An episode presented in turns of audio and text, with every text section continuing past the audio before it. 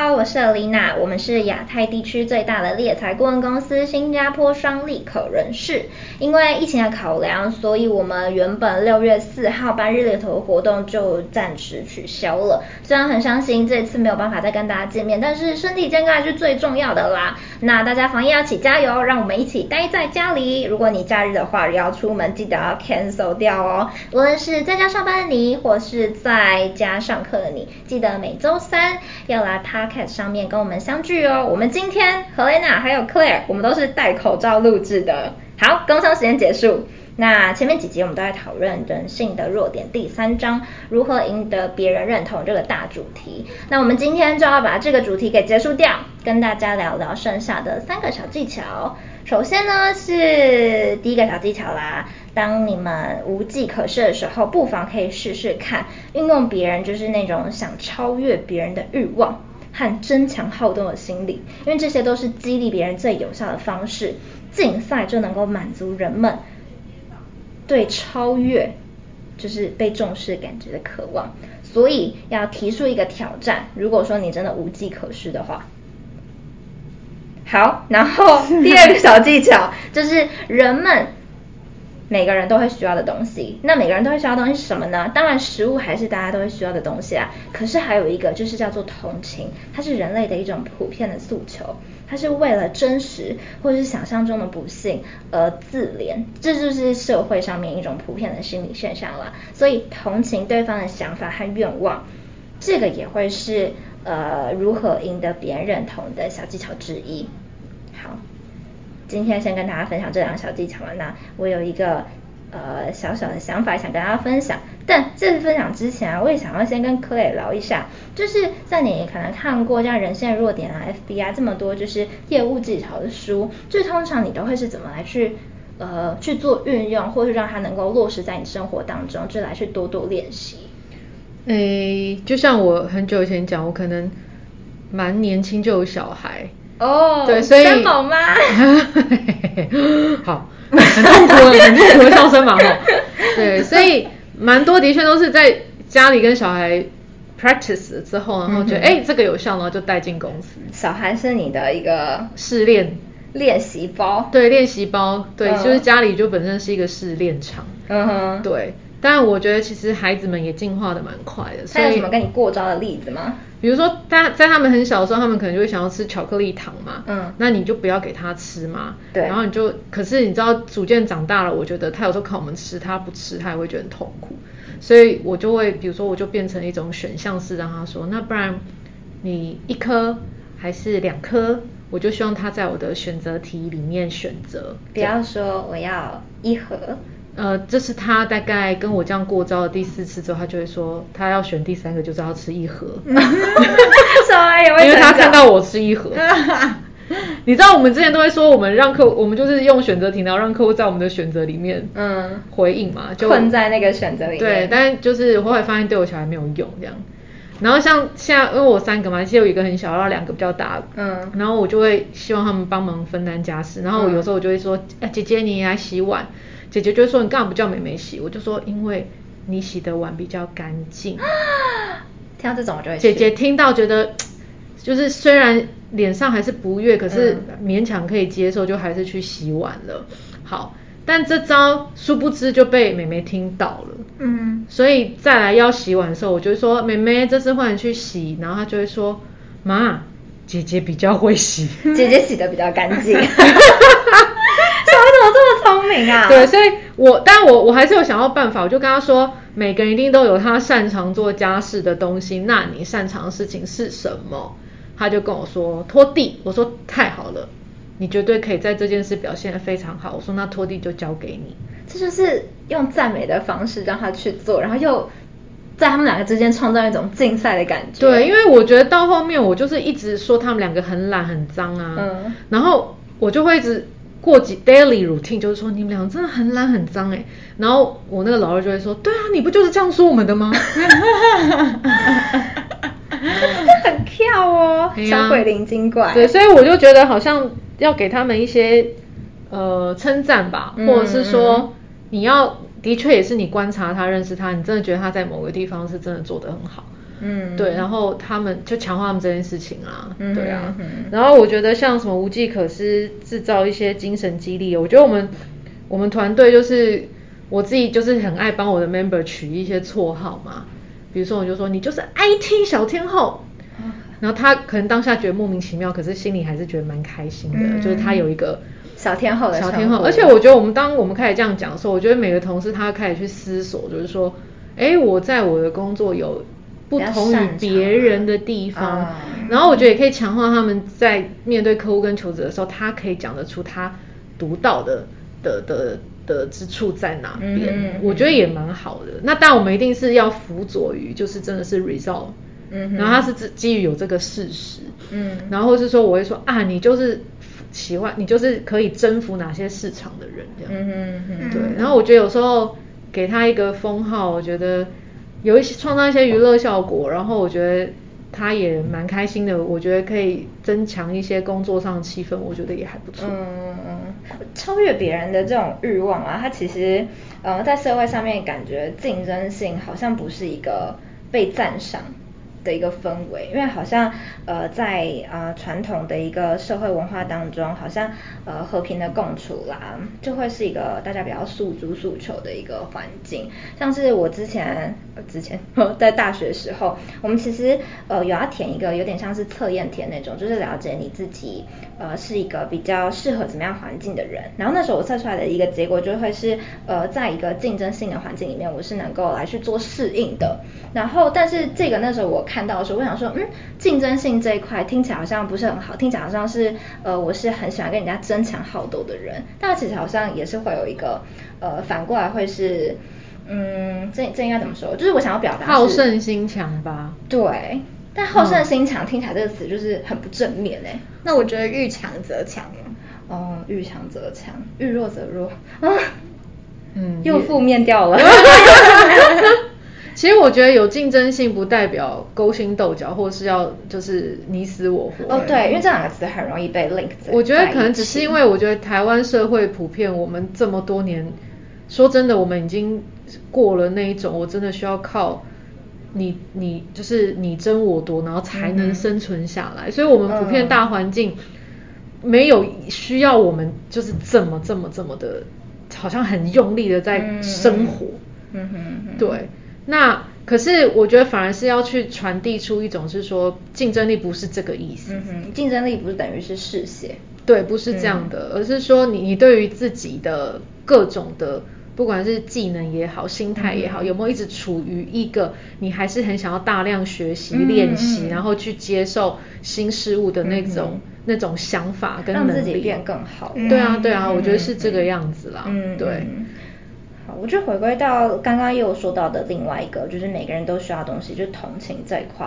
最近可以举一个，呃，这叫什么小小的例子？这个我觉得很有趣，就是因为开始在看呃人性的弱点，也会开始想要来去做一些呃技巧上面的练习。那这种我就结合了第一个技巧跟第二个技巧来去跟我的求职来去做工作上面 push 他能够赶快决定到底这个 offer 他要 take。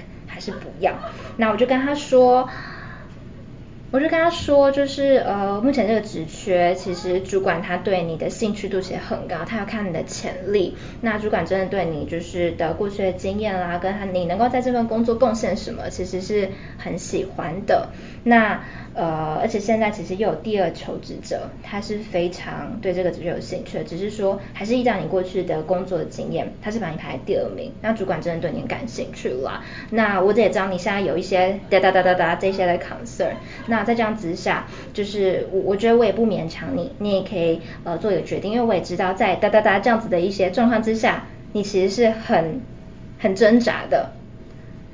因为他原本他是跟我说他会需要三天的一个思考时间，嗯，然后经过我这样这么一说，他就跟我说，Alina，我觉得我想好了，你就直接让第二个人来去录取吧。我觉得我不要再耽误这个机会了。就是我知道主管就是真的很欣赏我，但是我自己也会担心啦，所以还是让第二个人去吧，就是把这个更好的机会就留给更好的人。他是不是真的有第二个人？其实不是真的有第二个人，是虚拟，是虚拟创造出来的。等一下这集播出之后，大家想说，教我们的招式，就是那个买衣服就说最后一件的心态。对对对，我刚刚是想到这事，就觉得嗯。好，那你讲完了吗？我讲完了。因为我觉得，就是我这结合了两个招式，虽然他最后没有去上班，但是他 就是从三天缩短时，就是三天决定时间缩短成一分钟的决定时间，至少我也达到了一个就是好的结果。没没问题。对，我我觉得有时候我们我们讨论案子的成败，我们会说这是一个成功的失败，还是它是一个失败的成功？失败的成功。我刚刚那个算失败的成功吗？你那个当然是成功的失败啊！成功的失败。对，因为我 result 在最后面啊，我们最后还是没有结案啊。但看你从什么角度去看啊，因为你缩短它的的时时效性，表示你多了两天可以赶快去找新的 candidate。对。所以从这个角度上来说，它还没有完全失败。那我说我说失败的成功是它可能好像假装被你这种就是呃缺乏性的的的或是时效性的状态之下，他先选择了 yes。结果他随随便便拿了这个 offer，他去上班了，然后三天。三天又落跑，对我们来说，他绝对才是最 suffer 的事情。嗯，对，所以对我来讲，他可能就是一个失败的成功。嗯哼，所以他只是一时的，所以我是不会觉得说你这件事情怎么样啦，对啊，视情况来去运用。是啊，是啊，但说真的，我觉得，我觉得要。应用这个技巧之前，我觉得你一定要先确认你自己真的是不是一个很真诚的人。哦。因为不然，我觉得就是只是在烂，就我知道你现在真的很不舒服。嗯。对，你看，比如说，因为我就是一个生理痛的资深。资金。资金。对。对，然后历任的男朋友，哎，就是刚刚是说了点什么了吗？呃、反正就是我每次生理痛的时候，他们就是要假装说。真的很痛吗？我觉得他们那一刻想要同理，可是我知道他们无法同理，然后我就会跟他说：“你不要，不如不要问了，你就离开就可以了。嗯”你问了，我反而就那个对，因为对，就是我的脸部跟身体就已经扭曲成这样，你要问我说：“你真的很痛吗？”我可以感觉到你的痛，那我就心想说。你感觉不到，我就觉得你感觉不到，我那一刻就觉得你就是 leave me alone，leave me alone。所以我觉得要用这个方式之前，你你要真的确定是说你是真的很真诚的在感受他的感受，嗯、然后或是那如果你觉得你没有办法真诚的话，我觉得你就找一个真的比较真诚的来跟对方互动吧，嗯，不然我觉得反而会有点适得其反，反下而过，对，嗯嗯、但其实说真的啊，我我。像我一直在，我们一直在那个 反驳人性的弱点这本书，但我觉得这这可能就是我们这一集的一个自己的一个特色，是吗？因为我们我们已经有听众说，他听完我们的分享之后，他有点找不到结论，对，就是说就是同一种，这叫什么？同一种技巧嘛，然后有很多种解法，对，就是可能不同学派。那到底要听谁的？但我觉得反正就是都多多吸收啊，你绝对找得到一个适合你自己的解法。嗯，那我以前就是很喜欢用同理心。好，我也是。对，但是，哦、但我现在，我现在，我现在会很直率的跟对方说，我很想要感受他现在的情绪，但是因为我现在就是不是他。那可是我可以帮他厘清他现在很有情绪的原因是什么。然后我们可以有什么样的解法？因为我我还是是强调，就是你一直想要期待别人可以理解你这件事情是缘木求鱼的。为什么？因为每个人都不一样啊。我的阶段跟你现在的阶段就不一样。就是我现在烦恼的一些东西，其实我可能五年后、十年后，我就不会觉得这是个烦恼了，我就会比较。看得清楚，对吗？你也可以这么说啊，嗯嗯，就是大家阶段不同啊，然后大家的那个大脑里面拥有的东西也不同啊，大家的心智状态也有不同啊。嗯、我要怎么跟你说我同理你？嗯、我觉得这件这句话很矫情，所以我反而都觉得是说每一个人应该要回到就是我怎么样时时刻刻真的锻炼好我自己的心智。嗯哼嗯哼，对啊，就是这样啊。那没有人天生要来理解你啊。就像我我女儿真的从很小的时候，他们就在那边丢高，然后尤其是怎么会说女儿丢高？哎、欸，你等你以后小孩你就知道他每天都在丢高。呃，那我都会跟他们讲的东西是说，因为今天我是你的家人，嗯，所以我现在有这个空间时间愿意让你丢高，可是不代表外面人他需要接受你这种情绪，嗯，所以。你等下闹完了，你告诉我你刚刚为什么在闹，我听你说。但你要知道，没有人天没有外面人需要来理解你，嗯哼，没有人需要要一定要体谅你，嗯，你要记得这件事情，不然你会一天到晚觉得你受伤了，这是一个受害者心态。没错，就是这样。那尤其是我觉得比较内向的孩子，因为他们本来就很敏感。嗯哼，像我觉得我老大就很敏感，啊，一直把我们家小孩子讲出来。我们家希望我女儿不会听，因为她现在已经青春期了哈。我觉得他就是一个很敏感的孩子。嗯，可是我就跟他说，我觉得很棒，是因为他常会，因为他很敏感，所以他会很关注别人的需要。嗯哼，他是真的从小就这样哦。那你会觉得很贴心，对不对？可同样，他可能就会觉得说，那为什么其他人没有？像他这样去观察别人的，嗯、观察我，去照顾到他，嗯，对。那我就跟他说，因为真的每个人不同。我说你有这个天赋，我觉得真的很棒。嗯，我说多数大家都会喜欢你，因为你都会看到别人的需要是什么。嗯哼，我说可是你要记得，就是不是所有人都跟你一样，他们有时候大咧咧的，嗯，他们看的东西不同，他们可能看不到，嗯，不像你这样，那他可能就不会记得，或是他会。忘记这件事情，然后可能就会做一些让你觉得他好像有伤害到你的事情。那我当然只是跟他说一些把持的原则，当然伤害是当然不能做，可是他千万不要以为，呃，他忘记他的需要这件事情，他就会觉得他受伤了。嗯哼。那我反而是跟他说，他要练习可以去表达。嗯嗯，我从小就这样教他们的。对啊，因为我觉得教出坚强的孩子这件事情很重要。就是一个教养的知识，可以传递给大家。这一期好教养级哦，很好，我觉得很好。就是小朋友，我不只是小朋友，就是每个人，呃，在成长的过程当中，就是是不是因为就是呃同情，或者是说呃觉得大家要理解我，就被塑造成一个自我为中心的一个人。但是这个本来就不会是这个。这个技巧他想要传递的。是啊，我觉得他可能是当、嗯、他想要先当下化干戈为玉帛，所以要先说、嗯。所以你现在是不是情绪很大？那我们要不要先一起深呼吸那种感觉？嗯，就是标签对方的情绪，然后把他现在正在经历的事情描述出来的时候，有时候可能他自己也不知道为什么他有这些情绪，或者他根本没办法辨识他这个情绪的形容词。嗯，所以我觉得我们可以帮助对方去。呃，好像厘清你现在正在经历的是什么？那你现在为了什么而生气？嗯、因为生气其实是已经是第二层或是第三层的情绪了，嗯，所以第一层可能是你的害怕，或是你的、嗯、呃，就是一些其他的，你觉得你孤单，到最后变成是生气，所以生气已经是呃又被覆盖住的东西了，嗯、对，所以所以其实呃。我觉得卡内基就是想要教我们说，你要怎么样去同理别人，嗯，这样子你可以拉近跟他的关系。不过我们也要避免一件事情，就是我们就是小心不要当那个受害者。嗯，对。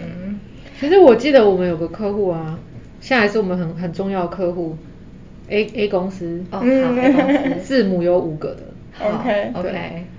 我们我们都彼此都知道，他们我觉得他们跟我讲的东西就是他们家的文化就是他们只要部门跟部门或是同事之间有冲突，他们绝对先解决情绪再解决事情。嗯，对，所以我我觉得就是在呼应这一点啊。对，对啊。好，那我们要不要讲下一个？好，下一个也就是最后一个，嗯、叫做每个人都有喜欢的诉求。每个人都会喜欢的诉求是什么呢？就是啊，通常一般人去做一件事情，他只会有因为两个原因来去做。那第一个就是哦，这件事听起来还蛮不错的哦。另外一种就是这、就是真实的。那这是什么意思呢？其实他在说的事情就是这个诉求点就是要去诉诸他人更高尚的动机。那通常把这个事情诉诸了更高尚的东西之后，大家就会觉得，哎，听起来不错哦，这个是真的，那我就会去做。需要例子，嗯、需要例子是不是？嗯、好，那我们请 Claire 来跟我们分享一个，呃，这叫什么？那个那个公益的例子。哦，没有，就是其实有很多的协会，其实经经费都很拮拮据，不管是做慈善的也好，或是有一些。什么研嗯基金会，他们想要做一些学术研讨，嗯，他们可能就是真的没有钱。那到底要邀请这些名人来演讲，他才有可能有很多的这种加持嘛、曝光啊、嗯、什么什么的。然后其实我之前有听过一个故事，他们就在想说，在办那些慈善活动要邀请名人，到底我们要给那些那些人什么样的酬劳、嗯？多少钱、啊？多少钱呢？你给人家没有那么多钱呢、啊？啊，你给人家几千块，就是不是去羞辱人家嘛？嗯。所以后来干脆决定就是不给。为什么不给？因为我们就告诉他，就是。这就是一个慈善目的，嗯哼，那当然，当然做这件事情的目的一定会花到他的时间，时间其实都是最大的成本嘛。嗯，可是他可以更向世人展现的东西，就是他他取之于社会，那他现在回馈于社会，嗯，所以给他一个更高尚的 title。那其实你会看到，其实做慈善活动蛮多，真的是都很有名的明星啊，他们也没有拿酬劳，嗯，我觉得也蛮棒的啊。然后我之前看一个广告，就是我觉得也很很酷，就是。汉堡王跟麦麦当劳不是一定要来吵架吗？嗯，对啊。然后呃，阿根廷有有一有一次好像是汉堡王推出来的活动哦，我知道我知道这个的。然后不是那个海报就是汉堡王跟麦当劳叔叔手牵在一起嘛。嗯。然后汉堡王那阿根廷的汉堡王就说，请大家今天都去买麦当劳的汉堡。嗯。你知道为什么？我没看过那广告。我没看过，是 好。他说你买了那个汉堡，他就会捐多少？对，他说，因为阿根廷的麦当劳有一天就是定位，就是说你们只要买我的汉堡，我就捐多少钱给慈善单位。嗯。然后，所以汉堡王那天的文宣就是说，请大家那一天都去买汉堡王的汉堡。当然那一天汉堡王还真的没有卖出什么汉堡。嗯。然后麦当劳的就是销量暴增。嗯。然后，但是。呃，但是就是呢，你让所有的民众觉得他有能力参与一份慈善活动是很棒的意义。嗯、那你觉得汉堡王的这个这个品牌形象打得漂不漂亮？它 branding 就会做得好，做非常好。嗯，做非常好。我不踏我的，我不践踏践踏我的球呃我的我的竞争对手。嗯，对。我反而鼓励你们去，就是为了回馈社会。对，更高尚的动机。是不是更高尚了？完全高他一等。何奶，你觉得这个例子怎么样？你说有一个更高尚的动机吗？对，对啊，就是到最后大家为的事情是，呃，我可以做出好像可以回馈社会的事情，而不是就是为了钱嘛。对啊，就是为了赚钱。就是马斯洛的最高层级，实现自我实现这些东西。嗯嗯。书里面除了就是在讲就是有公益的啦、高尚的东西这一块，其实他也提了另外一个，会是呃这个诉求延伸变化题。他是说拒绝的艺术，拒绝的艺术是什么意思呢？比如说呃像摄影师，他可能有时候会是，或者是新闻记者，他可能有时候会是在路上拍小孩子的照片，那他可能是你的小孩，那你会不希望？小孩的照片被刊登在报纸上面嘛？那你有第一种方式就是直接跟这记者跟他说，拜托你不要刊登我小孩的照片。那 对我就是用这种语气。好，然后第二种方式，觉得这个明星用这样讲话会红吗？好了，没有了。他再一次用一个低沉的 vocal 声音，拜托你不要刊登我小孩的照片。然后第二种方式是，呃。Come on，你们应该都不希望就是大家的小孩啊，然后照片被放在就是这样子一个公开的一个场合上面，然后被当做公众人物来去做检阅嘛。那这个时候呢，对方就能够感受到说有一种同理心啊。对，如果说这个小孩是我的小孩的话，我也不希望他的照片被刊登在这样子一个公众的视野里面，所以他就会不拍照。嗯，这就是这个技巧的一个延伸性，有点像是拒绝艺术啦，我会都会这么来去做 summarize。嗯嗯嗯，哎、嗯欸，我觉得有一部电影真的算是很老的片，你们可能没看过，嗯、是里奥纳多演的，就是 Catch Me If You Can。里面有超多，虽然他是一个骗子，嗯，可是他我觉得他里面运用超多人性的弱点的各种技巧，然后让他顺利的。躲过所有的骗局，这样好像不太对。的确每一件每一个危机，他都当下就是逢凶化吉，很有趣哦。我觉得很有趣，虽然它是老片，中文好像叫神鬼交锋吧。嗯嗯。对，然后我觉得大家可以去看一下，就而且他那个那个算是真实故事改编的嘛，而且他翻案的时候他才十几岁哦。十几岁哦。他才十几岁哦。有天赋。超有天赋，没有，所以他后来。他后来就是变成是 FBI 的那个就是调查员哦，他就是因为他太聪明了，他大家都知道你会怎么骗。哦。然后这些骗，因为他聪明到后来，他干脆就是那个印伪钞嘛。嗯。因为他连这个东西他都做出来。这不是犯法的事情。当然犯法啊！嗯、可是他后来就是呃，应该是将就是洗心革面，将功赎罪吧。嗯、他应该还是有坐牢，可是坐牢期间他就是用就是他的。聪明才智，然后去协助 FBI 做很破很多案，嗯、然后他后来出狱，嗯、假设出狱之后，他也就是为 FBI 工作。嗯、然后那个当然是他他个人很聪明，可是他真的用了非常多这种技巧。嗯，因为他爸爸从小也是教他很多，就是你要你会怎么会讲话，嗯、然后怎么现场化化化化危险啊，化险为夷啊、嗯、这些，然后这电影里面真的演超多的。很有趣哎，其实我们从呃现在也进入到差不多快十集了嘛，呃第一章讨论到第三章，在今天第三章就会告一段落，我们就要往最后一章第四经第四章迈进了。那今天 Claire 刚刚跟大家分享李奥纳多这部片，就当做大家的回家作业喽。好，那交给谁？交给我们的可爱的听众们。那请 Helena 跟我们分享一下今天。我们讨论到的三个技巧，在结束之前，我们再最后复习一次。好，今天呢，我们有三个技巧推荐给大家。所以第一个就是，当你无计可施的时候呢，你要试试看，你可能可以提出一个挑战，然后呢，让对方觉得说他想要有超越别人的渴望，或是呃这样的心理，所以这样就对他有是一个很有效的精神激励。那他们就可能会因为这样子，可能因为因为你给他们的鼓励啊，或者说你有一个现在有个竞争对手出现了，所以他们可能会有一些不一样的表现。然后再来第二个呢，就是每个人都需要同情，但我觉得同情跟同理其实有点类似了。那这边提到就是你当你同情对方的想法跟愿望的时候，就是你去理解他，去呃。感受他，去接纳他的时候呢，那他就会觉得他很被接纳，所以到最后想要的，就可能我们会得到我们想要的结果，就是我们可能可以跟对方再更进一步的拉拉近距离啊，或者说在谈判的过程当中，会因为我们同理对方，然后去嗯得到我们最后的成功。嗯哼。然后最后一个呢，就是嗯诉诸他人更高尚的动机。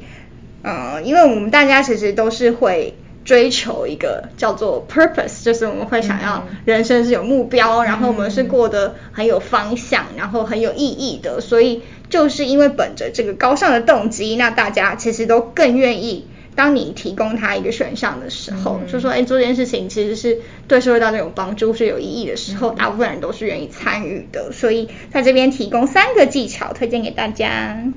好，那最后还是要跟大家说一下，如果对我们立可有兴趣的话，欢迎投递履历到 talent at recruitexpress.com 的 tw。那我们就下次再见喽，接下来就是第四章等待着大家。那如果接下来还有想要看到什么样主题式的分享，也欢迎在下面留言告诉我们哦。大家拜拜，拜拜。